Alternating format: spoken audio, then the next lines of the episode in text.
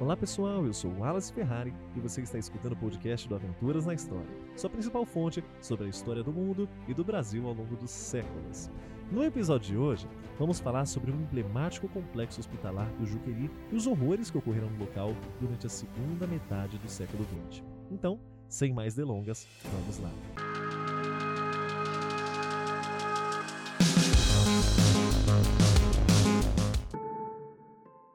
O espaço foi fundado em 18 de maio de 1898 em Franco da Rocha, região metropolitana de São Paulo, sendo considerado inclusive por muito tempo o maior hospital psiquiátrico do Brasil.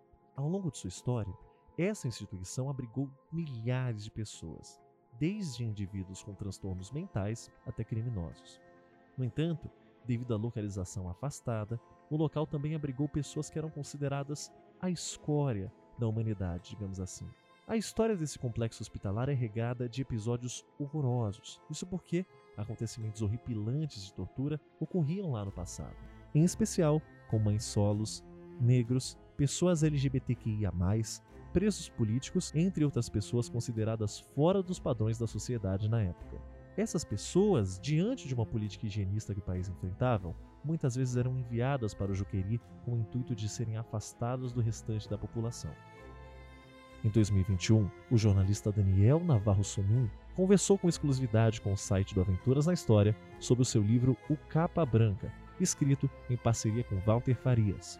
A obra aborda a história do próprio Walter, que foi funcionário do Juqueri e mais tarde se tornou paciente. Ele relatou os momentos dramáticos da sua passagem pelo hospital em ambas as fases. Ainda na infância, Walter Farias mudou-se para Franco da Rocha, onde teve contato com o Juqueri.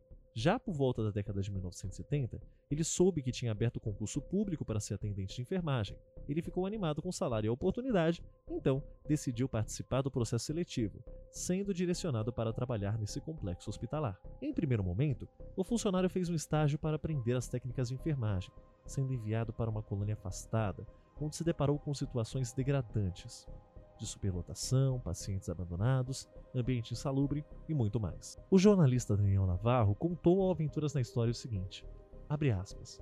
O Walter disse que por conta da falta de mobilidade, as escaras na pele dos pacientes provocavam feridas. Nessas feridas dava para ver bichos. Então, o primeiro impulso dele e de outros funcionários foi tentar dar um pouco mais de qualidade de vida e bem-estar para esses pacientes. Portanto, eles jogaram fora os colchões, limparam o lugar e deram banho e os alimentaram. Fecha aspas. Meses depois, Walter voltou à colônia e notou que os pacientes estavam em situação pior a que se encontravam anteriormente, sendo que os curativos que tinham sido feitos continuavam os mesmos. Não foram nem trocados, até as seringas eram reutilizadas, ou seja, não eram descartadas, sendo no máximo esterilizadas. Para vocês terem uma ideia, a pele dos pacientes estava cobrindo a gaze com curativo. Devido às políticas internas do Juqueri, do dia para a noite, o ex-funcionário se viu desempenhando as funções de carcereiro.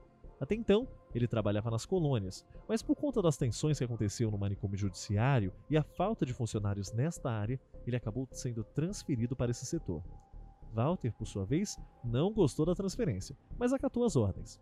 A partir disso, ele não era mais um simples auxiliar de enfermagem, mas sim carcereiro de criminosos portadores de transtornos psiquiátricos, que por algum motivo não podiam ser colocados juntos de outros pacientes da instituição, nem serem transferidos para prisões comuns. Com o passar do tempo, a saúde mental de Walter começou a ser prejudicada. O ambiente era inóspito e violento, e constantemente tinha ameaça de rebelião ou até mesmo de morte. Ele chegou a pedir para voltar a seu antigo setor, mas ao invés de o transferirem, passaram a lhe dar tarefas mais simples. Walter então começou a faltar muito no trabalho, o que o fez ficar preocupado com uma possível demissão. Assim, acabou indo procurar aconselhamento interno. O psiquiatra do Juqueri o aconselhou a se internar lá mesmo, para um tratamento para que não fosse demitido. Só que a sua internação foi igual a de qualquer outro paciente. Walter teve a cabeça raspada, recebeu um uniforme o ex-funcionário chegou a ser humilhado e torturado, tendo até dentes arrancados. Mesmo ele sinalizando ser funcionário, os trabalhadores do hospital não acreditavam nele, já que ele estava com um visual irreconhecível. De acordo com os relatos do jornalista Daniel Navarro e com as histórias presentes no livro, Outros internos que eram ex-funcionários, mas que estavam em tratamento por conta do alcoolismo, conseguiram contrabandear bebidas para dentro do Juqueri. Esse período foi o que Walter mais consumiu bebida alcoólica. Ele ficou internado no Juqueri por volta de um ano, sendo que muitas vezes ele já nem tinha mais esperança de voltar a conquistar sua liberdade. No início dos anos 1980, acabou se aposentando por invalidez, após avaliação de uma junta médica da capital paulista, que concluiu que ele não poderia mais trabalhar aos 30 e poucos anos de idade. E as histórias do Juqueri não param por aí não, viu?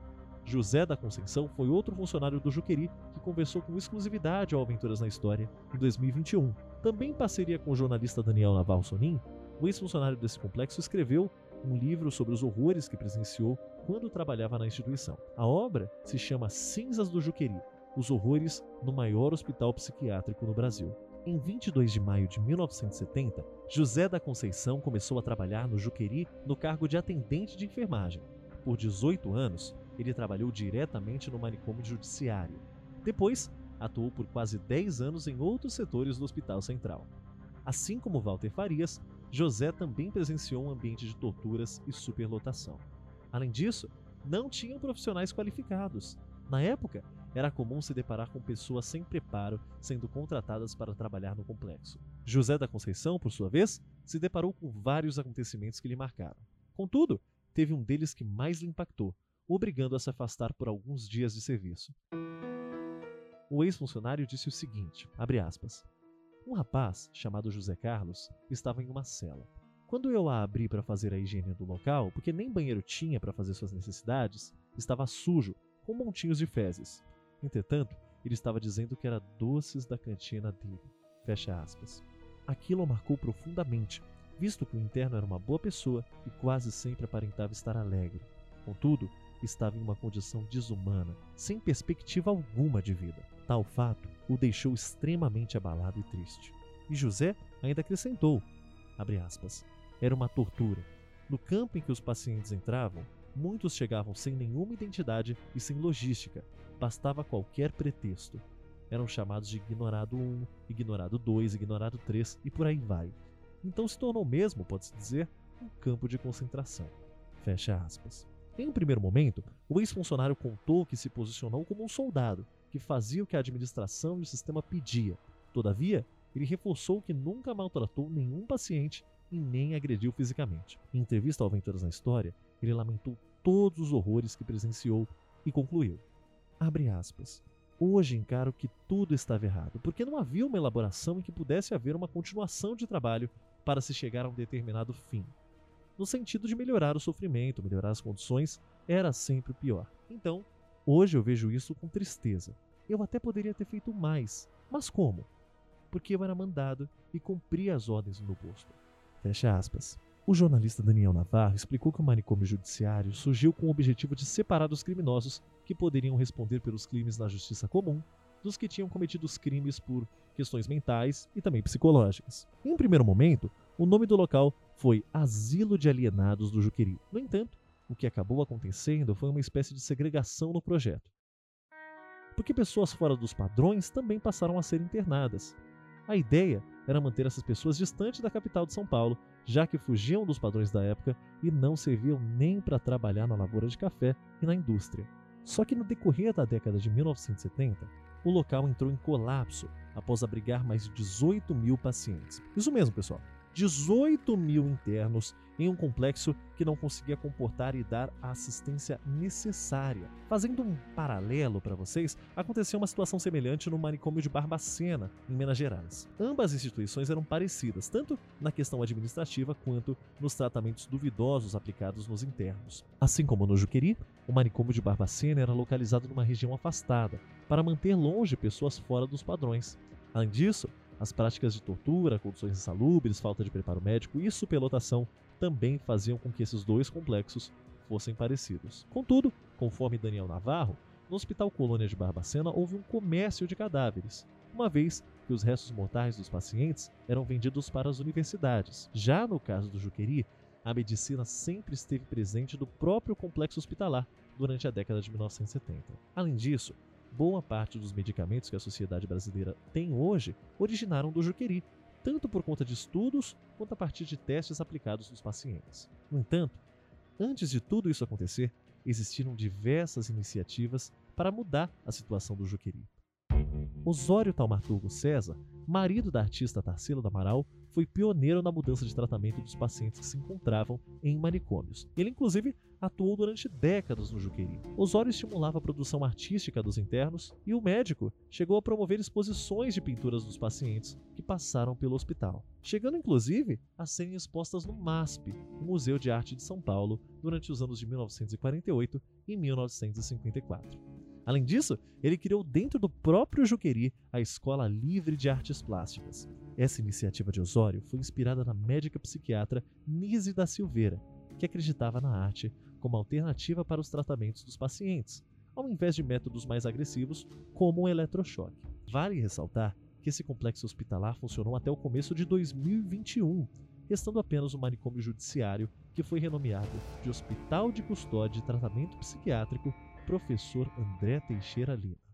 Meus amigos, o podcast do Aventuras na História vai ficando por aqui. Mas antes, não deixe de nos acompanhar em nossas redes sociais oficiais para ficar por dentro dos próximos episódios. Muito obrigado e até a próxima.